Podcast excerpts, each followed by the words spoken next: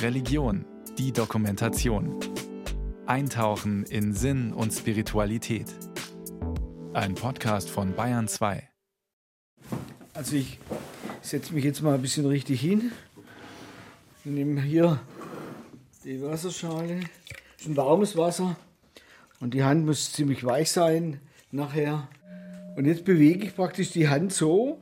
Ja, und durch diese Bewegung beginnt der Stein zu klingen.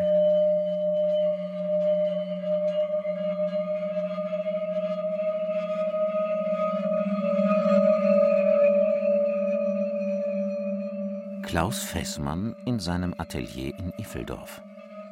Ein Gartenhaus voller Kompositionsskizzen, Bilder, Steine. Die Berge in Sichtweite. Ein paar Gehminuten weiter die Osterseen. Vor sich hat Klaus Fessmann einen Stein stehen. Schwarz und glatt, groß und schwer, geschliffen. Tiefe Lamellen sind eingesägt, auf Hölzer gelegt. Ein Stein, der zu klingen vermag, wenn man weiß, wie man ihn den Ton entlockt. Ohne Kraft. Schauen Sie, wenn ich Kraft verwende, hört sich das so an. Ja, und äh, es kommt nicht mehr raus. Es kommt auch nicht lauter raus. Sie müssen einfach viel, viel wiederholen. Repetition, Repetition und nochmal Repetition. Und in dem Augenblick gibt es unterschiedliche Bewegungsarten. Wenn ich so zum Beispiel nenne ich das die alternierende Bewegung, wenn eine Hand nach der anderen spielt. Oder ich lege die Hand drauf und spiele Tremolo. Und die hohen Töne, die hole ich immer über die harten Stellen der Hand. Also die Hand hat ja weiche Stellen, wie zum Beispiel jetzt diese Ballen hier hinten dann. Mit denen können Sie die tiefen Töne holen. Weil das ist alles sehr weich, das ist sehr viel äh, Sehnen, Muskeln, Haut und so weiter. Und die hohen Töne hole ich alle mit den Gelenken. Und so kann ich jetzt bis zu zehn verschiedene, zwölf verschiedene Layers sozusagen gleichzeitig spielen und auch kontrollieren, weil sie immer in unterschiedlichen Stellen in der Hand sind. Und so kommen diese Art von Klängen. Also es gibt keine Melodien im traditionellen Sinne. Also ich kann nicht schnell eine Tonhöhe wechseln, aber ich kann die, Ton, die unterschiedlichen Tonhöhen miteinander immer wieder neu verbinden.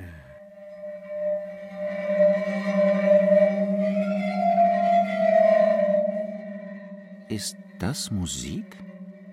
Klaus Fessmann jedenfalls ist Musikprofessor. Er unterrichtet Komposition am Mozarteum in Salzburg. Für seine Klangsteinprojekte wurde er wiederholt ausgezeichnet. Sein Instrument war einmal das Klavier. Ist es auch noch bis heute. Aber seine Leidenschaft, das ist der Stein. Ein Klang jenseits von Konsonanz und Dissonanz, wie der Musikwissenschaftler erklärt. In verschiedenen Konstellationen gibt er seit vielen Jahren mit den Klangsteinen Konzerte. Gegenüber sagen wir, klassischer Musik, die ich gemacht habe, Free Jazz habe ich gemacht, Folk habe ich gemacht, berührt diese Musik die Menschen unendlich mehr. Ich spiele nach wie vor begeistert Klavier. Ich spiele seit dem vierten Lebensjahr Klavier und bin immer noch jeden Tag am Flügel und spiele Mozart. Habe jetzt äh, fünf Stunden Klaviermusik komponiert. Die acht CDs sind da. Das liebe ich immer noch. Das sind meine Gene, die ich irgendwo so am Anfang habe. Aber richtig berührt, wie in den Steinkonzerten, war keines der klassischen Konzerte, keines der Jazzkonzerte. Da gehen normalerweise die Leute einfach raus nach dem Konzert und nach dem Steinkonzert kommen die Leute vor zu mir ja, und fragen und schildern ihr Befinden. Es ist eine ganz andere Form von, von Kommunikation. Ich habe jetzt in Potsdam gespielt auf dem Festival und danach kamen alle raus und standen um mich herum und sagten, wie berührt sie war. Also die, die sagten ganz persönliche Dinge. Ja? Und am Anfang dachte ich, wer bin ich hier? und man ist wirklich so, so eine Art Seelsorger. Also man hört zu. Durch den Stein komme ich an eine viel größere Verbindung zu einem Publikum ran, zu, zu Menschen ran, die, die berührt sind von dem, was ich tue. Und das gefällt mir.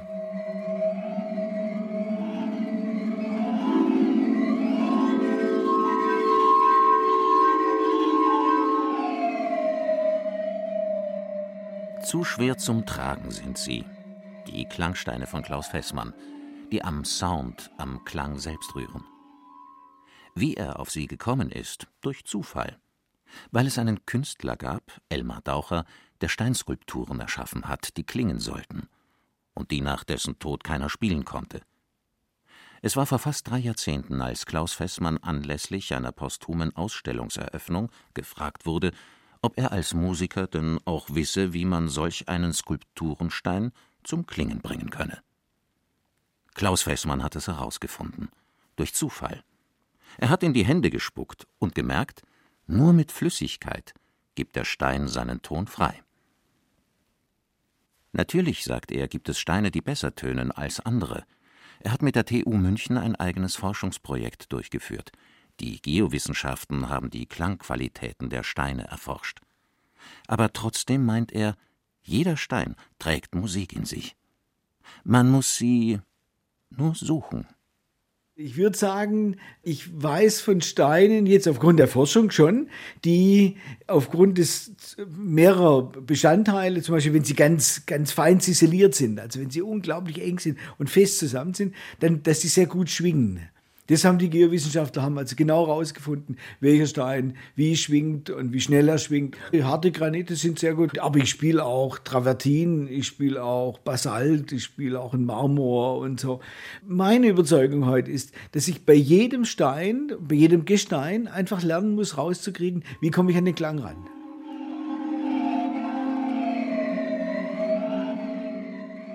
Der Stein, der spricht mit seiner eigenen Schwingung seiner eigenen Weisheit. Steine beachten wir gewöhnlich wenig. Sie werden übersehen, übergangen, mit Füßen getreten. Sie sind Kiesel, Streu, Sand, Baumaterial, Störenfriede im Blumenbeet, unbeweglich, hart, unlebendig. Steine erscheinen uns zumindest auf den ersten Blick fremd, unbedeutend, tot. Vielleicht, weil ihr Dasein auf dieser Welt unser Leben um ein Vielfaches überdauert. Erst der zweite Blick zeigt, auch wir selbst sind aus Stein gebaut. Tatsächlich. Denn jedes Atom unseres Körpers war einmal Stein, vor Urzeiten zerfallen und zerkleinert. Ohne Mineralien könnten wir nicht überleben, wir brauchen sie tagtäglich. Steine, wir haben sie im Blut. Steine sind uns auch fremd geworden, weil wir sie nicht mehr im täglichen Gebrauch haben. Jetzt, wo die Arbeitsmittel unseres Alltags mit Bildschirmen und Tastaturen versehen sind, doch auch die Prozessoren der Computer und Handys kommen nicht ohne Silizium aus. Ein Mineral. Es gab eine Zeit, in der Steine für die Menschen eine so starke Bedeutung für ihr tägliches Leben hatten, dass diese Epoche den Namen trägt. Steinzeit. Die Steinzeit nimmt, wenn man will, 99,5 Prozent der Menschheitsgeschichte ein und heißt deswegen so, weil in diesen frühen Zeiten der Menschheit äh, Stein die hauptsächliche Rolle gespielt hat bei den Materialien, die man verwendet hat. Die Steinzeit ist das Forschungsgebiet des Herzens für Harald Floss. Er ist Prähistoriker in Tübingen und er sagt, was in den 99,5 Prozent der Menschheitsgeschichte erfahren wurde, beeinflusst uns heute noch, ohne dass wir es bewusst wahrnehmen. Natürlich ist unsere Welt heute eine andere als vor 30, 40.000 Jahren. Und es möchte ja auch niemand zurück in die Steinzeit. Das ist äh, absurd, wenn man das sagen würde. Nichtsdestotrotz, wir als Menschen, von der anatomischen Seite her, von der genetischen Seite her, von unseren Gefühlen, von unseren grundsätzlichen Verhaltensweisen, sind heute noch genau dieselben, wie vor 30, 40.000 Jahren, als der Homo sapiens nach Europa kam. Insofern, ob man es haben möchte oder nicht, müssen wir ganz zwangsläufig noch sehr, sehr vieles in uns tragen, was uns seit der Steinzeit auszeichnet. Wir sind alle Homo sapiens mit allen Unterschieden, mit allen zeitspezifischen äh, Phänomenen, aber in unseren grundsätzlichen Emotionen, in unseren Ängsten, in unserer Freude, in der Sexualität, in den mitmenschlichen Eigenschaften, wie wir mit anderen umgehen, in der Empathie, sind wir dieselben Menschen. Bei allen Unterschieden natürlich, ich möchte das nicht gleich machen. Wie viel von altem Wissen ist verschüttet worden und wird dennoch unbewusst von Generation zu Generation weitergegeben? In den ersten Zeichnungen, die es von Menschen gibt, haben sie merkwürdigerweise keinen Mund. Was Kulturphilosophen wie Jean Gebser zu der Annahme gebracht hat, sie hätten ganz andere, wortlose, telepathische Wege der Kommunikation besessen. Und das Gespräch, das Wort, die Ratio sei lange Zeit nicht die erste Wahl der Verständigung gewesen. Was wissen wir von unseren Ahnen? Erstaunlich viel, sagt der Tübinger Prähistoriker Harald Floss. Die ältesten Kunstwerke der Menschheit sind in Süddeutschland gefunden worden, auf der Schwäbischen Alb, in vier verschiedenen Höhlen. Kleine Figuren aus Mammutelfenbein, Mischwesen aus Mensch und Tier. 40.000 Jahre alt, im Sommer sind sie ins UNESCO-Welterbe aufgenommen worden. Da würde ich mich sehr deutlich gegen verwehren, zu sagen, dass in der Steinzeit keine Kultur geherrscht habe.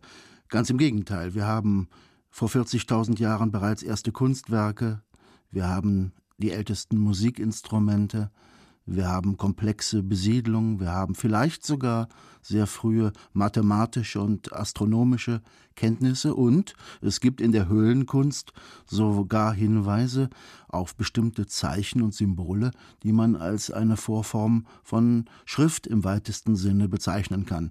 Das Netzwerk der Informationen, die wir heute als Archäologen haben, ist natürlich lückenhaft, einfach deswegen, weil sich viele Materialien und viele Dinge über die Jahrzehntausende nicht haben halten können. Ich würde das Bild aber nicht so defetistisch sehen. Ich würde eher sagen, wir wissen immer mehr über diese frühen Menschen auf der Erde. Das geht so weit, dass Harald Floss beschreiben kann, was die Menschen damals gegessen haben, wie sie ihr Essen zubereitet haben und dass sie die Tiere, die sie erlegt haben, zugleich verehrten, sogar religiös.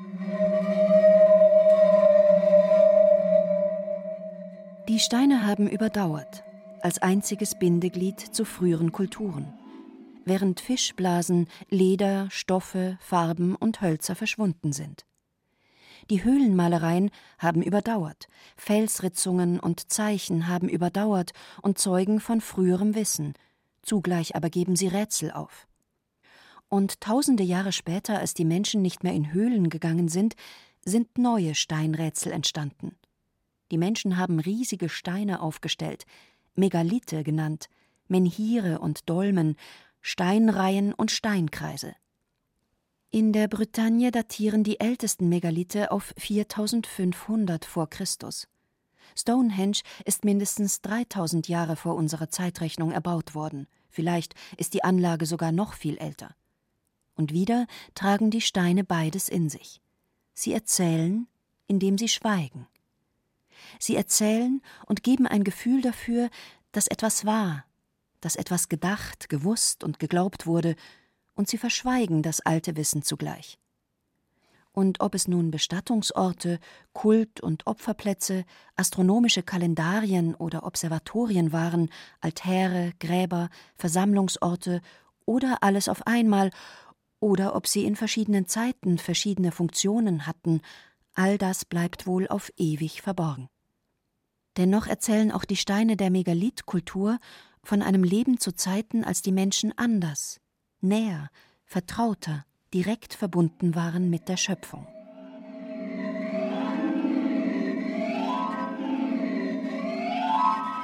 In einem Bereich sind Steine wieder neu ins Bewusstsein gekommen. Wenn Menschen nach Gesundheit und Heilung suchen, stellen viele auch die Frage, Steine, tragen sie eine heilsame Weisheit in sich? Können sie vielleicht allein durch ihre chemische Struktur etwas im Menschen in Schwingung setzen? Vielleicht sogar etwas, was heilt? Heilsteine. Dass die immer mehr an Marktständen, in der Literatur und in Kursen der Komplementärmedizin auftauchen, macht deutlich, dass die Sehnsucht wächst, an altes Wissen, vielleicht sogar Steinzeitwissen wieder anzuknüpfen, um daraus in neuer Zeit neues Heil zu ziehen. Heilen Steine? Es ist, glaube ich, eine jahrtausendealte Tradition, dass man Steinen Wirksamkeit oder Wirkkräfte zuschreibt. Im Esoterikgeschäft ähm, erfährt man natürlich, ähm, dass Stein A hilft für Glück, Selbstvertrauen, Stein B soll ermutigen oder ist für ein bestimmtes Organ zuständig. Und ich habe mir damals auch immer gedacht, hm, muss ich das glauben? Ist es quasi ein Placebo-Effekt? Woher wissen das die Leute? Also wie bei diesem Stein diese Wirksamkeit zugeschrieben? Ja? Oder ist es einfach nur, ich sag mal, Aberglaube? David Morgenroth ist Psychologe. Er arbeitet in einer psychosomatischen Klinik in Oberstdorf im Allgäu. Er ist per Zufall auf Steine gekommen. Mit einer Gruppe hat er angefangen, mit ihnen zu experimentieren. Könnte hinter diesem alten Glauben doch mehr stecken? Über Kontakt mit den Steinen haben wir geguckt, was wir für innere Visionen oder Bilder empfangen. Das klingt jetzt vielleicht auch erstmal esoterisch, aber ähm, es ging also nicht darum, erstmal zu gucken, aha, dieser Stein hilft aufs Herz, sondern ähm, was macht dieser Stein wirklich bei mir? Was erfahre ich da? Also wir haben tatsächlich mit Kieseln angefangen, mit Kieselsteinen, nicht aus dem Laden, sondern vom Weg. Ja, haben, die Übung war, finde zwei Kieselsteine möglichst unterschiedlich, die dir einfach ins Auge springen, ja, die dich irgendwie anziehen. Und bei mir war es tatsächlich so, ich hatte ganz unterschiedliche Steine in Größe, Form, Farbe. Und äh, dann haben wir uns erstmal den ersten Stein auf die Haut gelegt und die Aufgabe war, wirklich mal zu schauen, was, was sehe ich mit dem inneren Auge, was dieser Stein bei mir macht oder wie der wirkt. Und dann den nächsten Stein. Ja. Und ähm, am Anfang haben, haben wir gar nichts gesehen. Ja, also da war das erstmal wie, ich weiß gar nicht, wie soll ich mich da einschwingen, worauf soll ich achten, dann juckt es im C oder wie. Ähm, aber so mit ein bisschen Übung war das recht deutlich zu merken, aha, hm, ich empfange ein Bild bei diesem Stein, bei dem ersten weißen Kieselstein. Und bei dem anderen Kieselstein empfange ich ein anderes Bild. Die inneren Bilder, die die Steine angeregt haben, hat die Gruppe ordnen können. Nach Ähnlichkeiten, nach Themen, sagt David Morgenroth. Für ihn ist ein Ergebnis dieser Arbeit nicht Steine heilen, aber unterschiedliche Steine können helfen, mit ganz bestimmten Themenkomplexen in Kontakt zu kommen. Der eine Stein, sagt er, legt den Fokus mehr auf Widersprüchlichkeiten, der andere auf die Stärken. Der Stein aktiviert bestimmte Schichtungen des eigenen Charakters, des eigenen Wesens. Ja? Sozusagen wie wenn, wenn du dir vorstellst, auf einer Theaterbühne zu sein wo die Scheinwerfer auf eine bestimmte Person, auf eine bestimmte Figur in einer bestimmten Szene gerichtet werden. Ja, so ähnlich stelle ich mir vor, dass ein Stein wie ein Lichtbrecher funktioniert und ganz, ganz gezielt die Aufmerksamkeit, das Bewusstsein auf einen bestimmten Bereich des Wesens lenkt. Ja. Und da ist natürlich bei jedem Menschen ein bisschen was anderes vorhanden. Wir sind ja individuell und haben gleichzeitig Gemeinsamkeiten als Menschen. Deswegen glaube ich, dass es Ähnlichkeitsmuster gibt, aber trotzdem die Bildereien bei jedem individuell sind. Ja. Zum Beispiel haben wir die Ähnlichkeit gefunden, aha, dieser Stein, der aktiviert ganz widersprüchliche Seiten in mir. Ja, also das haben wir bei allen äh, Seminarteilnehmern gehabt. Wie diese Widersprüche sich aber gezeigt haben in den Bildern, das äh, war ganz unterschiedlich. Bei dem einen waren es farbige Kontraste, bei dem anderen waren es überzeichnete Figuren, eine ganz große Person, eine andere ganz kleine Person. Beim nächsten waren es unterschiedliche Materialien, die gegenübergestellt wurden. Also da gab es ganz verschiedene Bildinhalte. Steine machen was, sagt David Morgenroth, auch wenn sie selbst nicht heilen.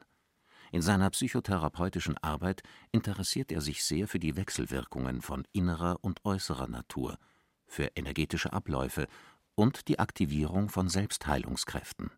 Also für mich ist Heilung ähm, nicht nur der Zustand von Abwesenheit von Krankheit, sondern mich im Einklang fühlen, Zuversicht, Vertrauen haben, mit dem Leben einverstanden sein, mit mir einverstanden sein und sicherlich auch noch eine spirituelle Dimension, die mit hineinfließt. Ein Stein, in dem ich ihn sozusagen einfach mit mir in der Hosentasche trage und gleichzeitig trotzdem denke, naja, ist alles blöd gerade, ich bin nicht einverstanden mit meiner Situation, der kann diese Haltung nicht für mich ändern. Aber wenn ich sage, ich möchte ein Stück einen Impuls bekommen, also wenn diese Anfangsoffenheit besteht, sage ich mal, dann glaube ich sehr wohl, dass durch einen Stein, durch die Schwingung des Steines, mir ähm, erstmal auch meine Muster ins Bewusstsein kommen und gleichzeitig auch Ordnungsschwingungen, die der Stein tatsächlich mitbringt, ja, an diesem Muster, sage ich mal, einen Kontrast aufbauen zwischen der Unordnung, die in mir ist, und einer natürlicheren Ordnung, wie sie sein könnte. Und hier glaube ich, dass Steine durchaus mich, eben wie ich mit dem Beispiel mit dem Scheinwerfer gesagt habe, den Fokus darauf legen und einen Veränderungsimpuls noch dazugeben. Der Stein hat eine Schwingung, eine energetische Information. Er kann einen Impuls geben und ich kann ihn wahrnehmen, auch ohne dass ich ihn hören muss. So deutet es der Therapeut. Wissenschaftlich im klassischen Sinne ist es nicht, aber David Morgenroth versteht die Arbeit seiner Steingruppe durchaus als empirische Forschung, Erfahrungsforschung, eben auf geistiger Ebene. Und auf der findet schließlich auch die Heilung statt, sagt der Psychologe aus Oberstdorf.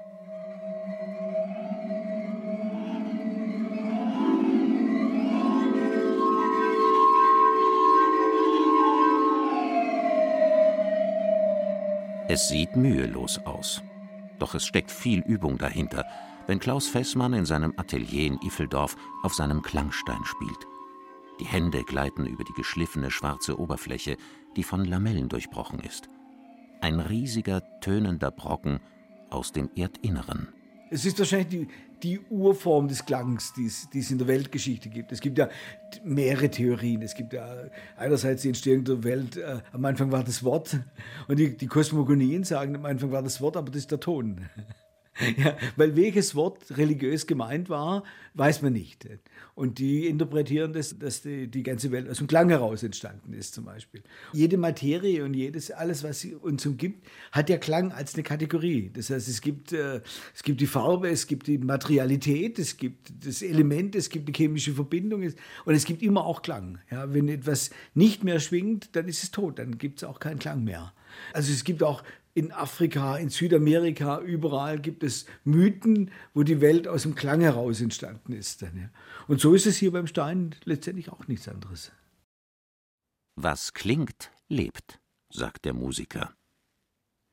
Wenn der Stein unter seinen Händen klingt, lebt er also? Wenn ich das zugeben würde, wäre ich sofort Esoteriker. Aber äh, real ja, also als Musiker ja, weil äh, wenn man sagt, dass das Leben Schwingung ist dann, äh, und Klang auch Schwingung ist, dann ist das die Brücke, die funktioniert. Er lebt natürlich nicht jetzt so, wie ich jetzt äh, eigenständig leben kann. Er kann nur sozusagen klanglich leben, wenn ich mit ihm arbeite. Also er, er, braucht mich und ich brauche natürlich ihn auch dann, ja. Aber es ist eine tolle Verbindung, weil ich bin jetzt 66 und äh, habe noch zwei Jahre zu lehren in Salzburg. Und eines Tages werde ich mal ein Jahr nicht reisen, nicht von hier weggehen und werde aber jeden Abend hier am Sieben eine Stunde Klangstein spielen und es allen Leuten erzählen und äh, auch ins Netz stellen und, und so weiter alle informieren und sagt, kommt, wenn ihr wollt. Und ich bin überzeugt, nach einigen Wochen ist es hier jeden Abend voll.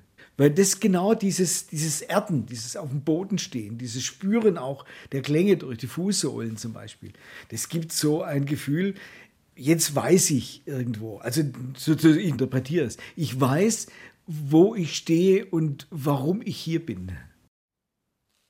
Ein tönender Gottesdienst im Atelier des Musikprofessors, bei dem der Stein predigt.